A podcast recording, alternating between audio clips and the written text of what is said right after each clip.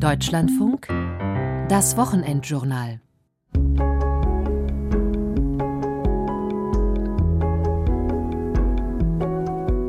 Also sobald ich 18 bin, plane ich auch wählen zu gehen, weil es natürlich sehr wichtig. Besonders ist die Wahlbeteiligung sehr niedrig. Das finde ich sehr schade, weil das natürlich sehr wichtig für unser Land ist und wir eigentlich, uns eigentlich freuen sollten, dass wir die Demokratie haben, weil andere Länder sowas halt nicht besitzen.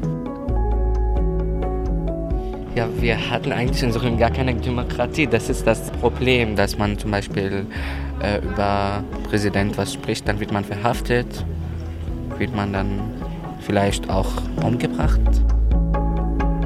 Ja, also es wird ganz oft über die Politiker geschimpft und dann wird geguckt, ja, okay, wie kann man das denn jetzt anders machen oder wie, wie könntet ihr Einfluss nehmen, wie könntet ihr partizipieren? Und das muss man natürlich dann im Kleinen vorleben in der Schule. Vor allem dieser Teil der Geschichte, dieses mit Nazi-Deutschland und so, ich finde das schon wichtig, dass man darüber nachdenkt, dass man aufpassen muss und dass man das sich wiederholen kann.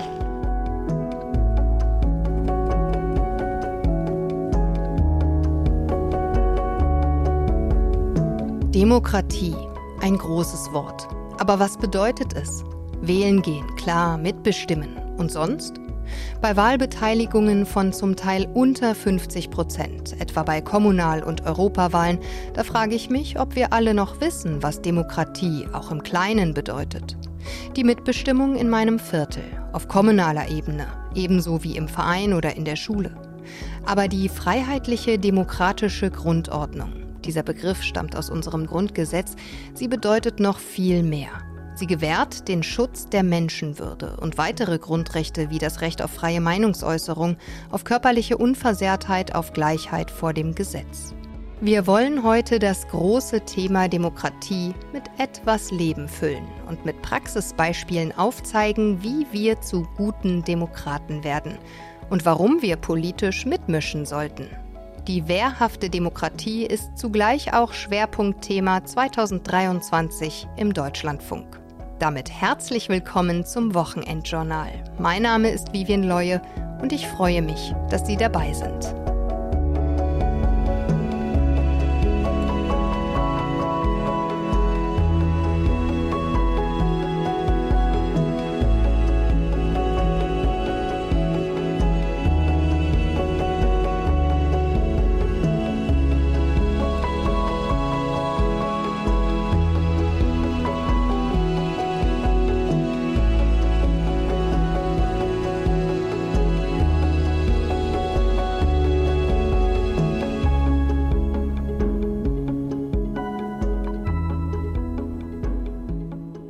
Kennen doch den runden Tisch für schwierige Situationen, Diskussionen. Alle sind gleich. Ich bin im Landtag von Nordrhein-Westfalen in Düsseldorf, genauer gesagt in einem fensterlosen Vortragsraum. Dieser Raum hier ist rund, ähnlich wie der Plenarsaal, ein Stockwerk höher. Und ein Mitarbeiter des Besucherservice steht jetzt vor einer großen Leinwand und vor ihm sitzen etwa 80 Menschen, die zuhören. Wir gehen gleich oben auf die Tribüne und da werden wir das viel besser sehen. Die Besucher und Besucherinnen sind allesamt aus dem Ausland. Sie sind als Geflüchtete, Einwanderer oder Arbeitskräfte nach Deutschland gekommen. Und hier im Landtag sollen sie heute etwas über unser Staatssystem lernen. Die Veranstaltung heißt Demokratieschule und sie findet etwa einmal im Monat statt. Auf der Leinwand, da erscheint jetzt eine Karte der Bundesrepublik. Nordrhein-Westfalen liegt im Herzen Europas. Es ist eines von 16 Bundesländern der Bundesrepublik Deutschland. Der Film erklärt kurz und knapp, wie das Zusammenspiel von Bundestag und Landesparlamenten funktioniert, wer für was zuständig ist, wie Wahlen ablaufen. In einer Demokratie wie bei uns kann jeder mitmachen.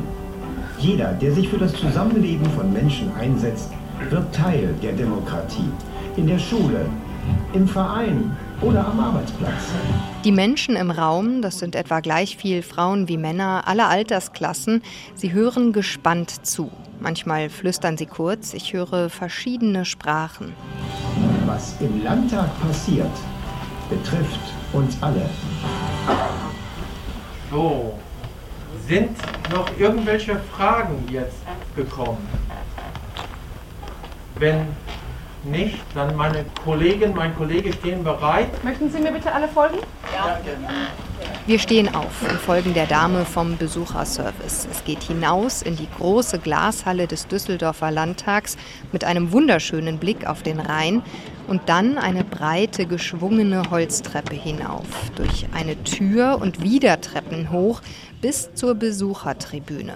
Dort spreche ich einen Mann an. Sprechen Sie Deutsch? Ein bisschen? Äh, Englisch. Ja. Where are you from? Äh, ich komme aus Syrien. Und seit wann sind Sie hier? Äh, 2015. Ist es das erste Mal, dass Sie in einem Parlament Ja, sind? ist das erste Mal, ja. Äh, Sehr, sehr schön. Was haben Sie heute schon gelernt? Äh, Aber Politik in Deutschland, äh, Parlament und, äh, und äh, ganz anders. Und so ein anderer, anderes System. Ja. Können Aber, Sie das erklären? Äh, ich kann nicht. Der ältere Syrer schaut weg. Das Gespräch wird ihm nun sichtlich unangenehm. Er sagt, es sei ihm verboten, über Syrien und Politik zu sprechen.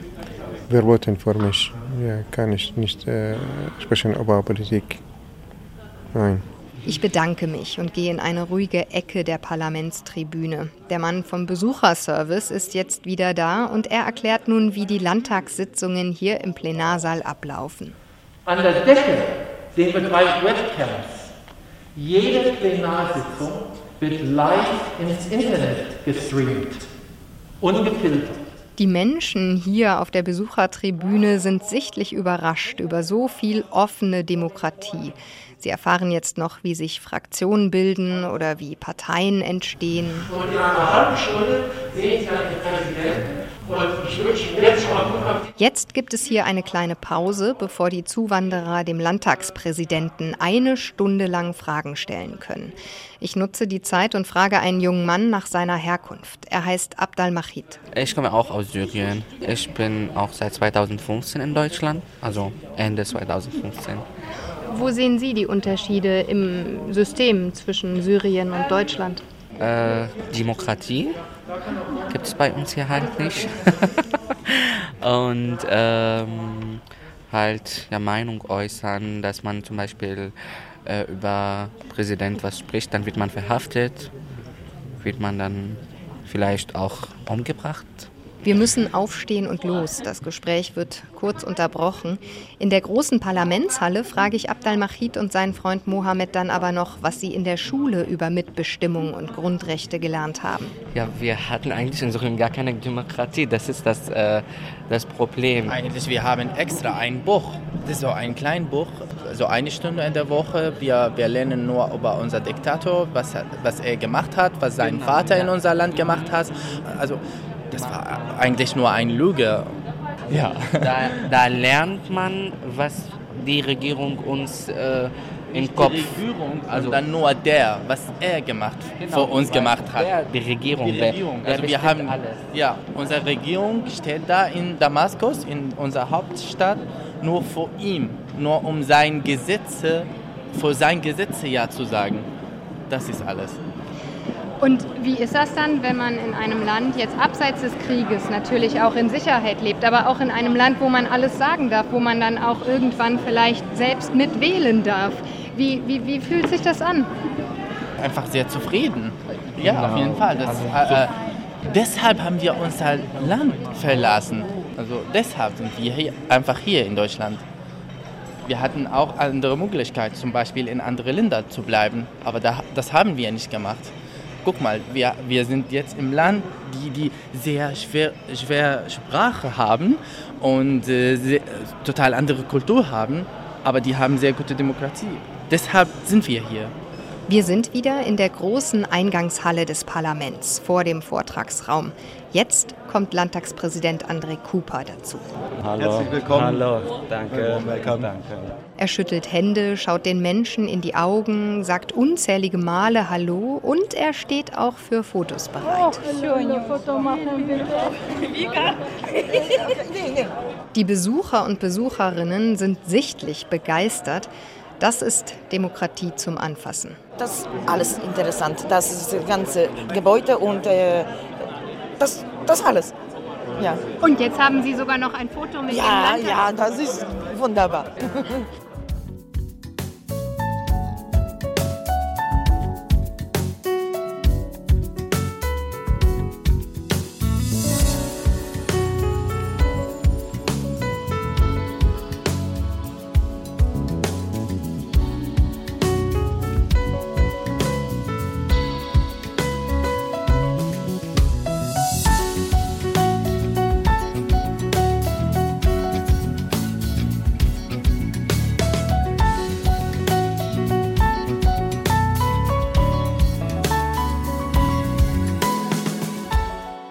Die beiden Männer aus Syrien eben im Düsseldorfer Landtag. Sie sind extra nach Deutschland gekommen, weil wir hier eine funktionierende Demokratie haben.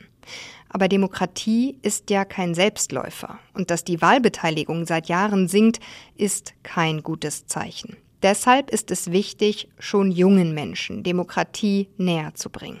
Dafür gibt es vom Nordrhein-Westfälischen Landtag ein weiteres Programm. Landtag macht Schule heißt es.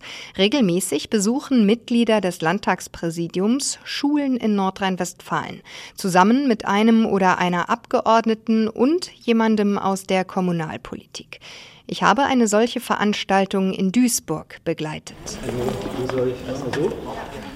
Ich bin hier in der Aula der Gustav Heinemann Realschule in Duisburg. Ein großer Raum mit hohen Decken und hohen Fenstern, Stäbchenparkett.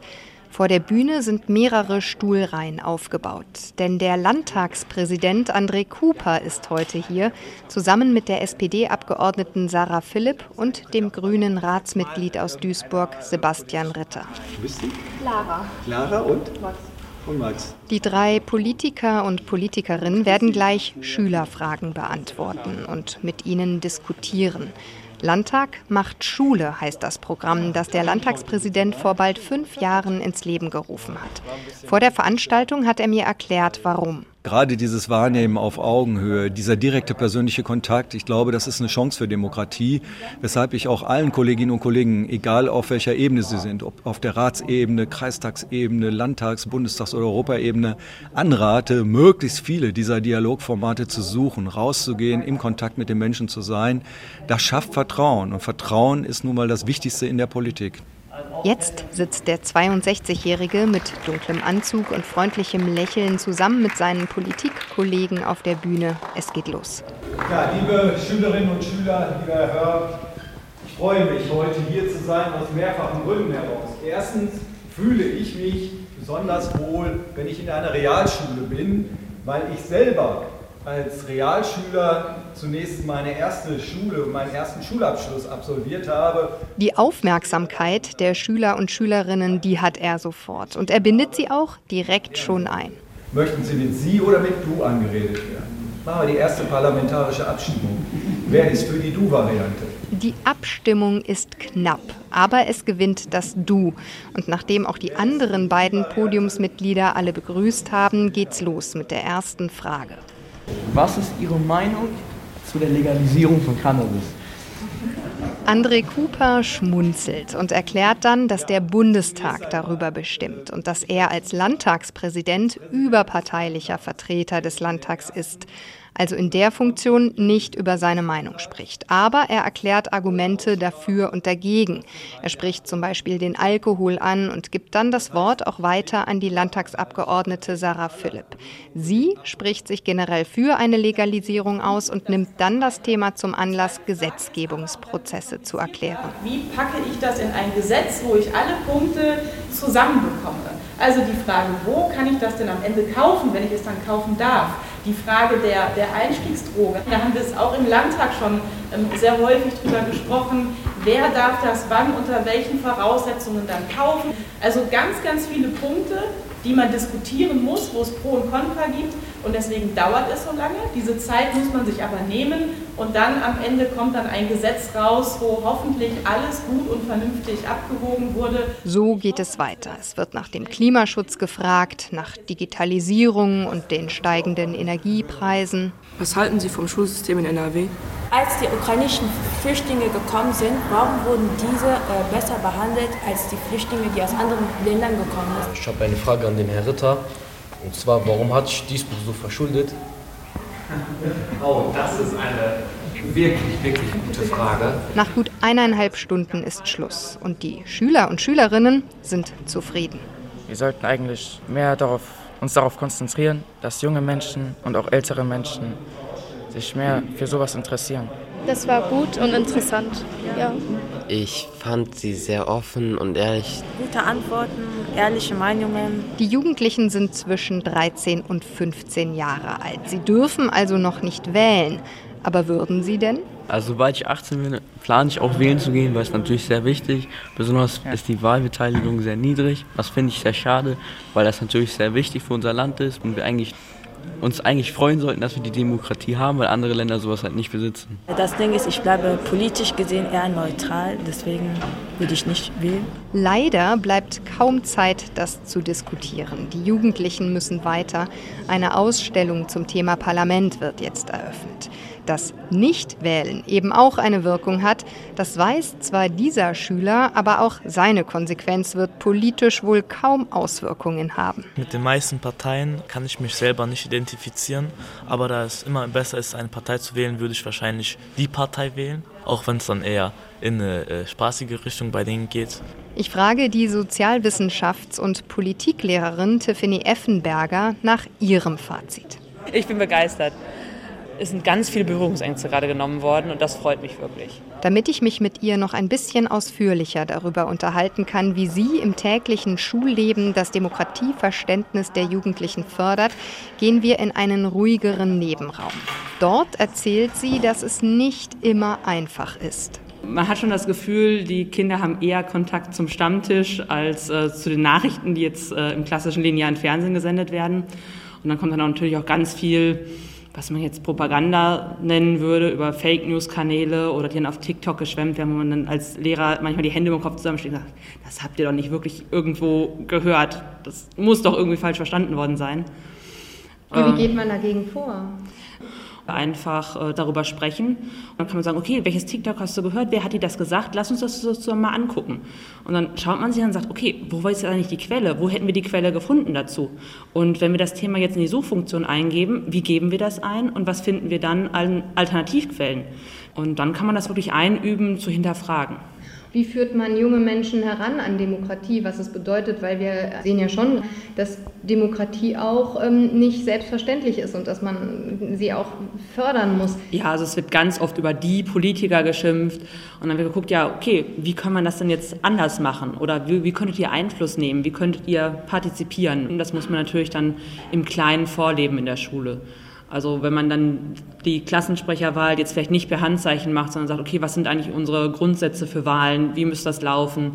Oder dass ich ganz oft sage, wenn euch das nicht gefällt, dann ändert es doch einfach. Ihr wollt in der Cafeteria eure Handys haben, wer ist denn eurer Vertreter?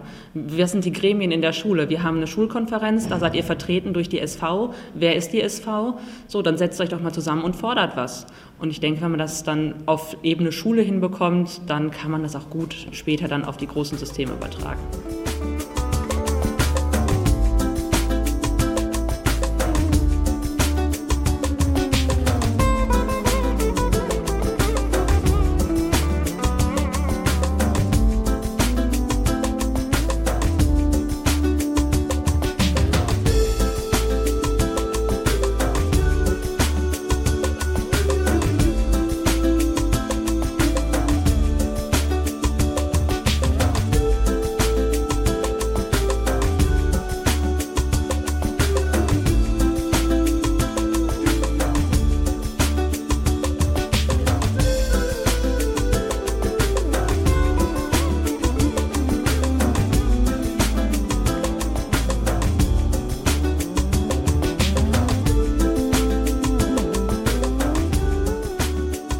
Im Kleinen vorleben, wie Demokratie funktioniert. Das geht nicht nur an einer Schule, das geht auch bei den ganz Kleinen, den Kindergartenkindern.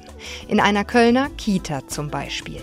Oder möchtest du dann mal den Briefkasten aufmachen, sodass wir da reinschauen können? Ich bin im Kölner Kindergarten Wolke 7. 14 Kinder sitzen hier jetzt gerade im Turnraum im Kreis.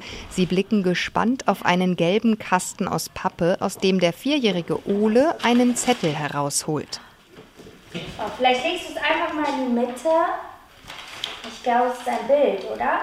Ja, und da steht was. Und da steht, es wird nicht im Flur gerannt. Auf dem Zettel ist ein roter Streifen aufgemalt, auf dem zwei gelbe Strichmännchen aneinanderprallen. Darüber steht in schwarzer Schrift Bitte nicht im Flur rennen. Und wer hat es gemalt? Ich. Ein blondes Mädchen meldet sich. Thea, fünf Jahre alt. Warum hast du das gemalt? Weil die Kinder schon mal gegeneinander gestoßen sind.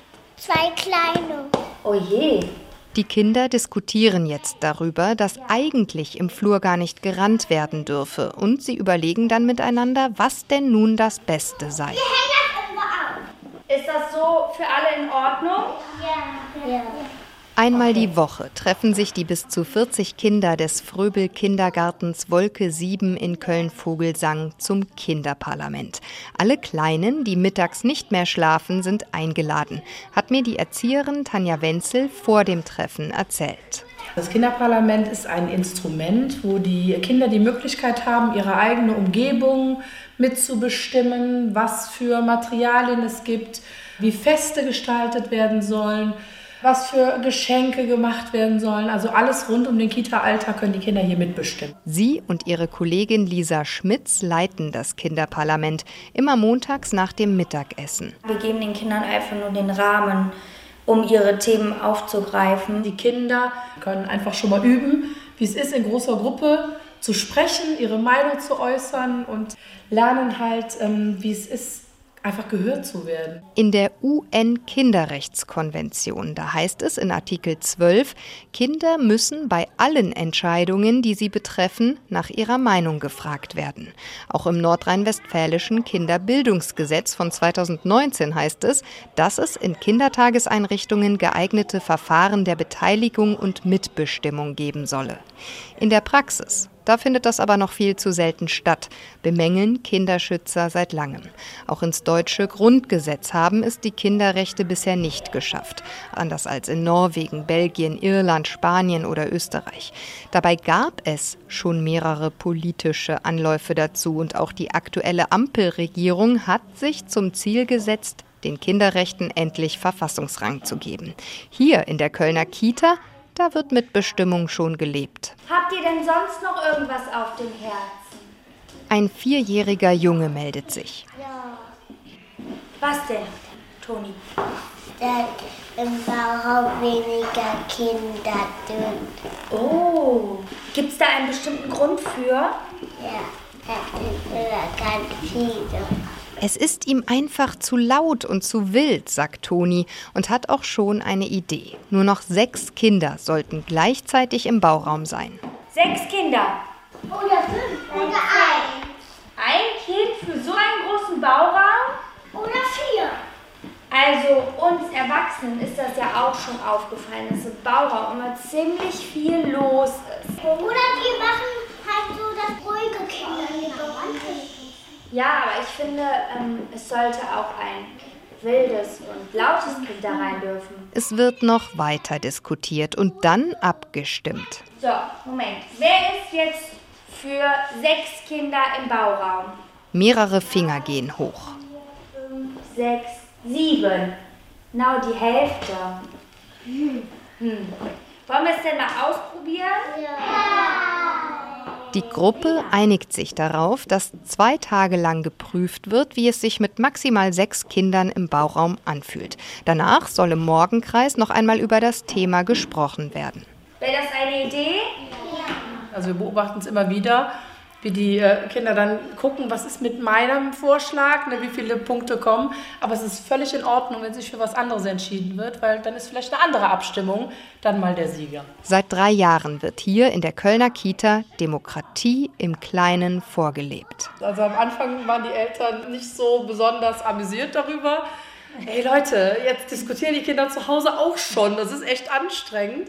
Aber ähm, mittlerweile hat sich das alles so ein bisschen eingespielt und die Kinder wissen genau, in welchem Maß darf ich mitbestimmen und mitsprechen. Wichtig sei, dass die Erwachsenen, ob nun Erzieherinnen oder Elternteil, ihre Meinungen und Ansichten gut erklärten. Damit ließen sich auch Kinder häufig überzeugen. Wenn wir erklären können, warum das jetzt gerade nicht geht, dann ist es auch in Ordnung. Und das haben die halt auch hier im Kinderparlament gelernt. Wollen wir dann jetzt unser Essen auswählen noch? Ja. Ja? ja. Auch das ist fester Bestandteil der Parlamentssitzungen in dieser Kita. Die Kleinen dürfen für einen Tag in der Woche ihr Essen selbst bestimmen. Dann habe ich einmal Apfelmus. Das lege ich hier hin zur Türe. Lisa Schmitz legt Fotos verschiedener Essen in die Ecken des Turnraumes und die Kinder laufen zu ihren Favoriten. Wer sieht, wo die meisten Kinder sind? Hier.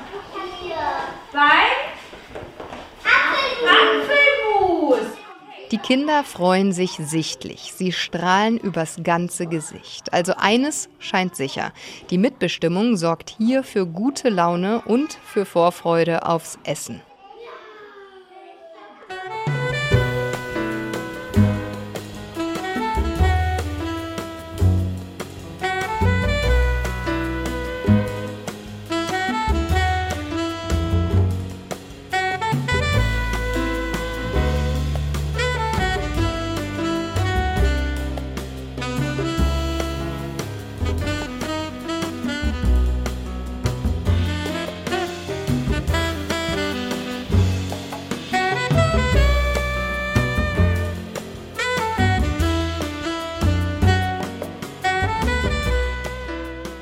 Wenn Menschen trotz all der Bemühungen in Kindergarten, Schule, Gesellschaft unserer freiheitlich-demokratischen Grundordnung den Rücken zukehren, sich extremistischen Gruppen anschließen, dann sind sie für staatliche Programme oder Organisationen meist nur noch schwer zu erreichen.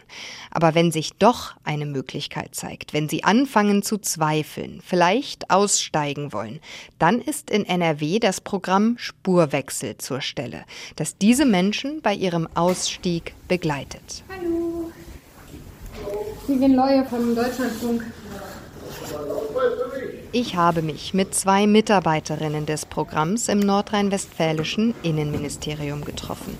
Ja, dann fahren wir mal hoch, wir sind heute im Konferenzsaal. Mit Aussteigern und Aussteigerinnen selbst zu sprechen, ist leider schwer. Diejenigen, die sich noch nicht vollständig von ihrem alten Leben gelöst haben, die sollen geschützt werden.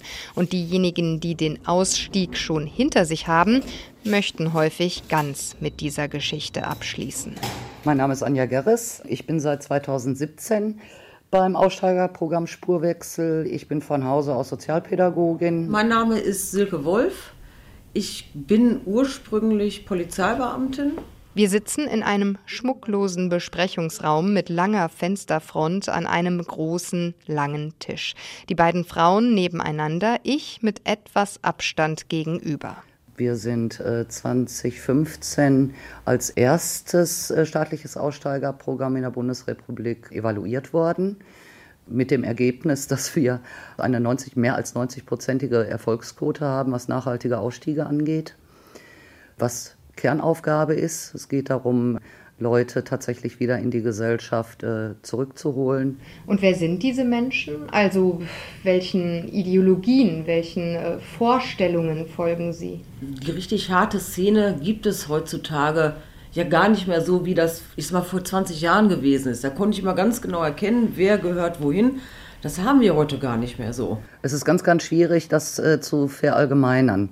Wir haben viele verschiedene Mischszenen mittlerweile. Im Internet ist unheimlich viel los, auch bei Demonstrationen auf der Straße, ob das ein Querdenker ist oder wo sie auf einmal alle versammeln. Und niemand steht morgens auf und äh, denkt sich so, ich bin jetzt fertig mit der Demokratie, ich lebe jetzt was ganz anderes.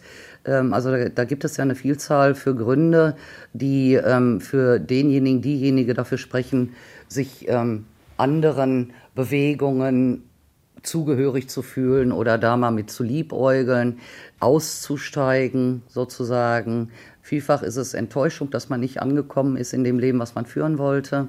Was wünschen sich denn die Menschen, mit denen sie zu tun haben? Also welche idealen Staats- und äh, Gesellschaftsbilder schweben denen denn vor? Weniger ist es die politische Überzeugung, dass man irgendetwas ändern möchte, als einfach ein Krawalltum dagegen zu sein, zum Beispiel. Äh, das bezieht sich also insbesondere auf die Mischszenen, die wir dann zum Beispiel ähm, bei den Hooligans haben, Rechtsextremismus-Hooligan oder auch äh, in bestimmten Rockerbewegungen. Wir haben das in Teilen von Querdenkenden, dass es eine generelle Unzufriedenheit gibt mit der Gesellschaft, dem gesellschaftlichen Zustand, mit dem Staat an sich, aber niemand oder die meisten, die wir begleiten, sind äh, politisch nicht als reine Ideologen verschrien. Und an welchem Punkt fangen die Menschen dann an, mit denen sie arbeiten, darüber nachzudenken oder zu reflektieren, dann auch auszusteigen? Auch das sind wieder Enttäuschungen. Oder dass man feststellt, dass die Freunde, die Kameraden oder wie auch immer, die man da gefunden hat, dass die doch nicht so loyal sind, möglicherweise, dass man auch das nicht in den jeweiligen Szenen findet, was man sich eigentlich erhofft hat. Dass es Brüche gibt, ganz individueller Art, dass man sagt, naja, ich kann ja nicht irgendwie hier gegen alle Ausländer sein, aber äh, mein Arbeitskollege, der mir morgens immer meinen frischen Minztee bringt, ist Türke und äh, mit dem komme ich aber gut klar. Und äh, das sind, ist dann so ein Bruch nach dem nächsten, wo dann die ganze Fassade Risse bekommt. Das ist aber erst ein kleiner Schritt in Richtung Sinneswandel, sagt Anja Gerres. Der Ausstieg selbst sei langwieriger als der Einstieg in antidemokratische Gruppen. Auch ein Riesenthema. Thema. Ja. Machen Sie dann unser System schmackhaft, also die Demokratie, in der alle Menschen gleich sind und auch gleich behandelt werden sollen? Also sehr erfolgreich ist, wenn man zumindest als erstes im ersten Schritt Irritation erzeugt. Also wenn das jetzt so ein Vortrag ist, ähm, ich stelle mich jetzt da hin und mache mal hier so, das ist die Demokratie, so und so funktioniert die. Ähm, ja, kann man machen und ist auch sicherlich ganz oft hilfreich, weil die Leute äh, bisweilen auch überhaupt gar keine Ahnung haben, wie der Staat funktioniert. Also die sind erstmal dagegen, aber haben keine Ahnung, wie der Staat funktioniert. Ne? Also wenn die Bundesregierung dann ähm, äh, Gesetze verabschiedet, also da kommen ganz äh, obskure äh, Geschichten dabei rum, dass man das zum einen aufklärt, aber das andere ist tatsächlich, da sind ja auch Widerstände vorhanden bisweilen. Und die hatten möglicherweise auch gute Gründe, dagegen zu sein. Zuhören sei bei ihrem Job ganz, ganz wichtig, sagen Anja Gerres und Silke Wolf. Der Ausstieg, und das machen sich die wenigsten Leute klar, was das tatsächlich beinhaltet, ist, dass man sein gesamtes Leben neu organisieren und überdenken muss. Das heißt, Kontaktabbruch möglicherweise zu sämtlichen Freunden und Bekannten, die man hat möglicherweise Umzug in eine fremde Stadt. Ich kann die Klamotten nicht mehr anziehen, die ich angezogen habe. Ich kann die Musik nicht mehr hören, die ich mir angehört habe. Ich kann die Filme nicht mehr gucken. Ich kann mich nicht mit den Internetseiten beschäftigen, mit denen ich mich dauerhaft beschäftigt habe. Ich bin ja vollkommen verloren. Da geht es auch um ein Stück weit eine neue Identität, sich selber neu zu erfinden. Und das ist ein ganz, ganz schwieriger langwieriger Prozess und der ist auch nicht immer stringent. Wir haben tatsächlich auch ähm, mit Leuten zu tun, die man einfach sagen muss, die sind tatsächlich schon faktisch aus der Szene raus. Die haben sich distanziert, die haben das alles mit sich selbst aufgearbeitet, aber die Vergangenheit holt sie immer wieder ein indem sie durch ähm, irgendwelche Sachen geoutet werden. Ne? Wenn Anrufe kommen, wissen sie eigentlich, wer bei euch arbeitet, bei ihnen arbeitet. Also das ist oftmals ein Punkt, wo es dann ganz, ganz schwierig ist, dass wir von Arbeitgebern zum Beispiel hören, ja, einen Mörder hätte ich eingestellt, aber einen Neonazi nicht. Die Gesellschaft muss auch verzeihen können und auch aufnehmen wollen.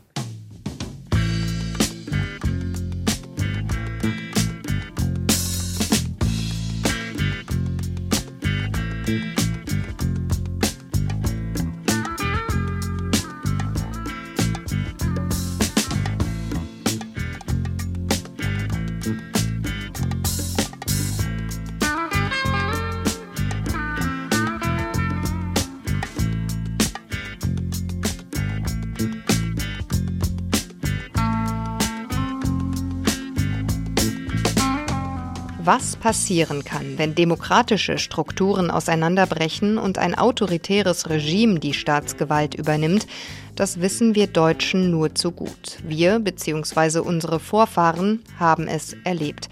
Im Dritten Reich, der Zeit des Nationalsozialismus. Die Erinnerung an den Holocaust ist Teil der deutschen Identität. Und für Aufklärung sorgen deutschlandweit auch etliche Gedenkstätten. Eine von ihnen habe ich besucht. Klasse B, bitte hierher. Ich bin in der Gedenkstätte des ehemaligen KZ Sachsenhausen in Brandenburg, etwa eine Stunde nördlich von Berlin. Ich hoffe, ihr habt alle Mützen oder Kapuzen auf. Die sind sehr wichtig, weil wir das Lagergelände jetzt sehen, ist sehr flach. Das heißt, der Wind fegt da auch ein bisschen rüber. Museumsführer Darius Fink steht vor der 10. Klasse eines Gymnasiums aus Schönberg in Mecklenburg-Vorpommern. Es ist bitterkalt an diesem Dezembertag. Ein eisiger Wind lässt die Finger taub werden. Folgt mir einfach. Wir gehen auf der ehemaligen Lagerstraße entlang einer hohen Mauer zu einer großen Schautafel. Sachsenhausen sollte ein Prototyp eines allzeit erweiterbaren Konzentrationslagers sein. Zitat Himmler. Ja, Himmler ist, glaube ich, ein Begriff, ne? Chef der SS. Ja. Schon 1933 werden in Deutschland die ersten Konzentrationslager errichtet, erklärt Darius Fink. Sachsenhausen öffnet 1936 seine hohen eisernen Tore. Und wisst ihr, was rein zufällig in Berlin 1936 stattgefunden hat? Ja, ja, Olympischen Spiele haben stattgefunden. Und das ist jetzt ungefähr so Berlin-Spandau, 50, 60 Kilometer weit weg. Also nicht so weit weg, ne? Steckte da vielleicht eine größere Idee dahinter? PR. Für die Welt. Ja, ne? wenn man sich auch mal so anguckt, wo jetzt zum Beispiel die Fußball-WM stattfindet oder wo sie davor stattgefunden hat, wo die Winter-Olympischen Spiele. Ne, man merkt also, das ist jetzt keine neue Methode, sein Image aufzubessern. Ne? Die 15- und 16-jährigen Schüler und Schülerinnen hören aufmerksam zu. Darius Fink erzählt, dass bis zu 4000 SS-Soldaten in Sachsenhausen untergebracht waren zur Ausbildung. Von hier aus ging es in andere Lager wie Auschwitz. Was glaubt ihr, waren denn Beweggründe, sich der SS anzuschließen, denn das wurde ja niemand gezwungen. Ja? Ähm, Im Gegenteil, es war ja sogar sehr beliebter Arbeitsplatz. Ansehen, also weil man ja, glaube ich, auch ziemlich hoch angeht. Ne, man gehört zur Elite. Ich kriege auch eine schicke SS-Uniform von Hugo Boss Design. Und heute bezahle ich ungefähr 1000 Euro für den Hugo Boss Anzug. Den kriege ich damals gratis, wenn ich zur SS schaffe. Ich war jemand. Ne? Also, ne?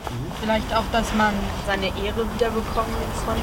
Ja, ja. Also einigen von denen, die hatten in der Weimarer Republik, ne, die hatten jetzt nicht so einen erfolgreichen Lebenslauf. Ich Bis zum Kriegsende 1945 wurden 200.000 Menschen im KZ Sachsenhausen inhaftiert. Von denen mindestens 20.000 gestorben sind, von denen haben wir die Namen. Die Dunkelziffer geht wahrscheinlich noch eher hoch. Also man munkelt so von 35.000 bis 50.000. Wir gehen jetzt hier gleich mal ein bisschen rüber. Die nächste Station ist der Wachturm am Eingang des Gefangenenlagers. Ein weißes, zweistöckiges Gebäude, auf dem mittig ein weiteres Stockwerk, eine Art Turm sitzt. Der Ausguck, auf dessen Fenstersims Tag und Nacht ein Maschinengewehr positioniert war. Wir gehen in den ersten Stock und blicken auf den Appellplatz. Wo die Häftlinge sich jeden Morgen, jeden Abend versammeln mussten, eigentlich quasi direkt hier auf diesem Platz, der hier vor uns ist. Ja. Also wir nehmen hier auch gerade quasi eine Täterperspektive ein, ne? von oben herab im wahrsten Sinne des Wortes. Wir sehen hier auch das Maschinengewehr im Hintergrund. Es gibt kaum Fragen, nur ungläubige Blicke. An den Wänden hängen Schwarz-Weiß-Fotografien der damaligen Zeit, Häftlinge in dünnen Stoffanzügen, die vor Wärtern in dicken schwarzen Mänteln Schnee schippen zum Beispiel. Wieder draußen laufen wir durch ein schmiedeeisernes Tor und über den windigen, kalten Platz, auf dem früher unzählige Holzbaracken standen. Also wir sind auch diesen schwarzen Stein dort vorne. Dort gab es auch die erste Hinrichtung, also die offizielle Hinrichtungsstelle hier. Ein paar wenige Baracken der KZ-Häftlinge sind geschichtsgetreu wieder aufgebaut worden. Darius Fink läuft darauf zu. Ich würde euch gerne in diese Baracke dort schicken, die 38. Ihr geht nach rechts rein, da seht ihr die authentischen äh, Tages- und Schlafräume. Nun haben die Jugendlichen Zeit für sich. Nachdenklich gehen sie durch die schmalen Holzflure der Baracke, blicken in kleine Schlafsäle für hunderte Häftlinge. Ich frage die Schüler und Schülerinnen nach ihren Eindrücken.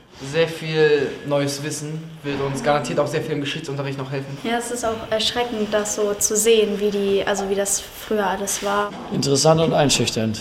Sagt Henry, 15 Jahre alt. Ja, das Unverständliche ist für mich, äh, wie ein Mensch gerade Vielleicht nicht mal diese ganzen Bürokraten, äh, sondern wirklich die Leute, die in der SS waren, in der SA waren und die dann auch wirklich geschossen haben, die die Krematorien haben laufen lassen. Äh, da frage ich mich, wie kann das, also wie kann das sein? Haben die das?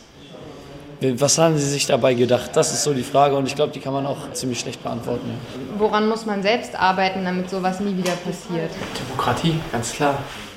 Wenn jeder quasi seine Meinung äußern kann, dann und immer quasi die Mehrheit, sag ich jetzt mal so, überwiegt, dann kann es kein Unrecht geben, großartig.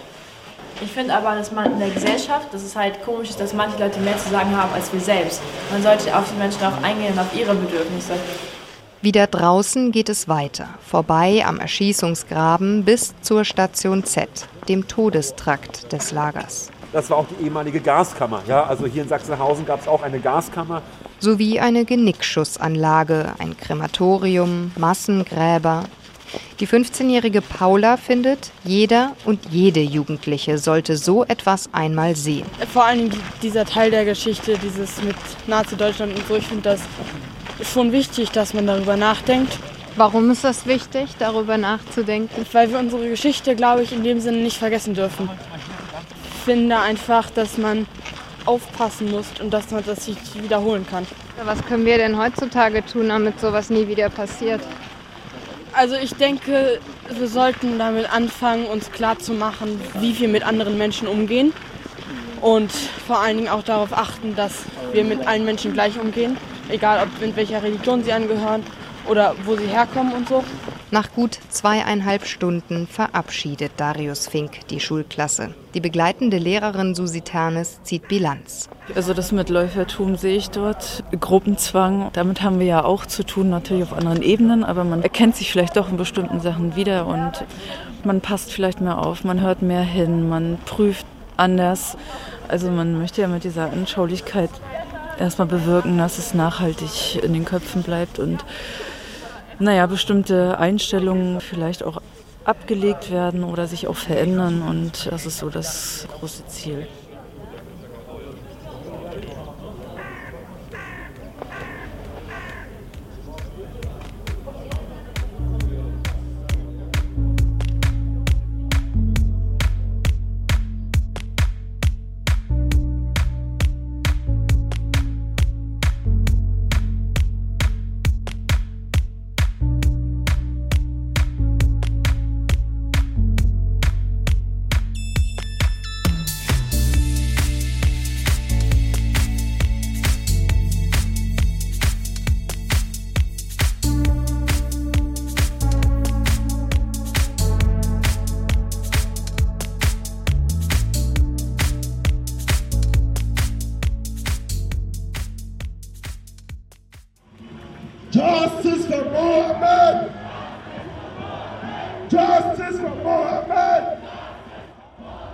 Ich bin in Dortmund. Mehr als 1000 Menschen demonstrieren hier gerade gegen Polizeigewalt.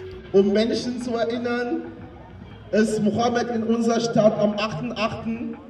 in einer Jugendeinrichtung aus einer Maschinenpistole mit fünf Kugeln niedererschossen worden. Mohamed Dramé war ein 16 Jahre alter Jugendlicher, ein Flüchtling aus dem Senegal. Er wurde von der Polizei erschossen. Wir wissen aber jetzt aus der Akte von Stadtanwaltschaft, Mohammed war niemals eine Gefahr für diese Beamten. Er war niemals eine Gefahr.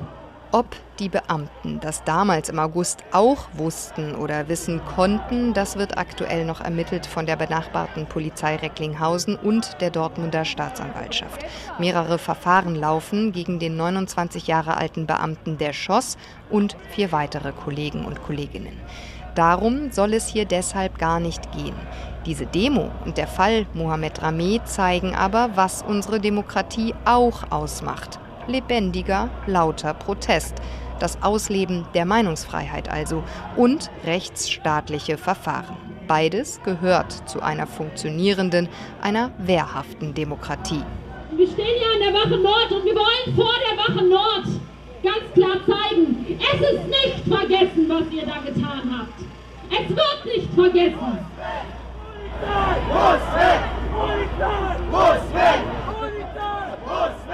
Hunderte Menschen stehen jetzt schreiend vor der Polizeiwache Nord, die von mehreren Beamten und Beamtinnen in dunkelblauer Dienstuniform geschützt wird. Zugleich schützen auch mehrere Einsatzwagen und weitere Polizisten die gesamte Demo. Wir fordern die Schließung der Wache Nord!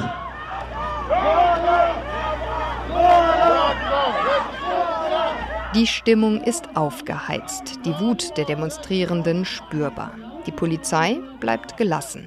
Woche für Woche schützt sie im gesamten Bundesgebiet unzählige Demonstrationen, ob gegen Waffenlieferungen in die Ukraine, gegen das Regime im Iran oder gegen die Abbaggerung des Ortes Lützerath im rheinischen Braunkohlerevier. Das Recht zu demonstrieren ist einer der wichtigsten Bestandteile einer lebendigen Demokratie, auch wenn sich dieser Protest gegen die Staatsgewalt selbst richtet, hier in Form der Polizei.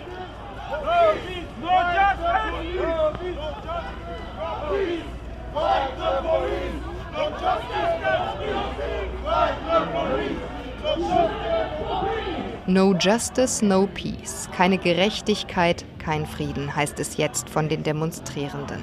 Und auch das zeigt diese Demo oder besser der Fall, der zu dieser Demo geführt hat. Der Tod des 16 Jahre alten Flüchtlings Mohammed. Demokratie lebt von Vertrauen. Vertrauen in die Institutionen. Was könnt ihr machen, wenn wir mal Hilfe für eine Person brauchen. Weil wir vertrauen diese Beamten nicht mehr. Der Fall Mohammed wird aktuell noch aufgeklärt. Es ist wichtig, dass das schnell und transparent passiert, sagen Rechtsexperten. Denn ein funktionierender Rechtsstaat ist ebenso Grundlage einer gesunden Demokratie. Es müsse klar sein, dass niemand über dem Gesetz stehe, dass Straftaten, egal wer sie begeht, konsequent verfolgt würden, heißt es. Darauf bestehen auch die Menschen hier in Dortmund. Dass alle Menschen Gerechtigkeit erfahren müssen, egal welche Religion, welche Hautfarbe sie angehören. Ob sie krank sind, ob sie gesund sind, darum geht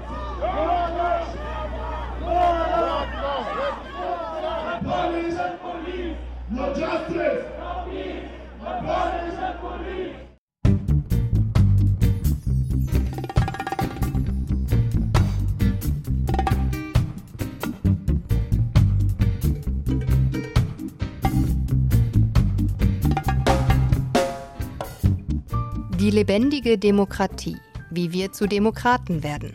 Das war das Thema im Wochenendjournal. Und das ist auch Schwerpunktthema 2023 im Deutschlandfunk.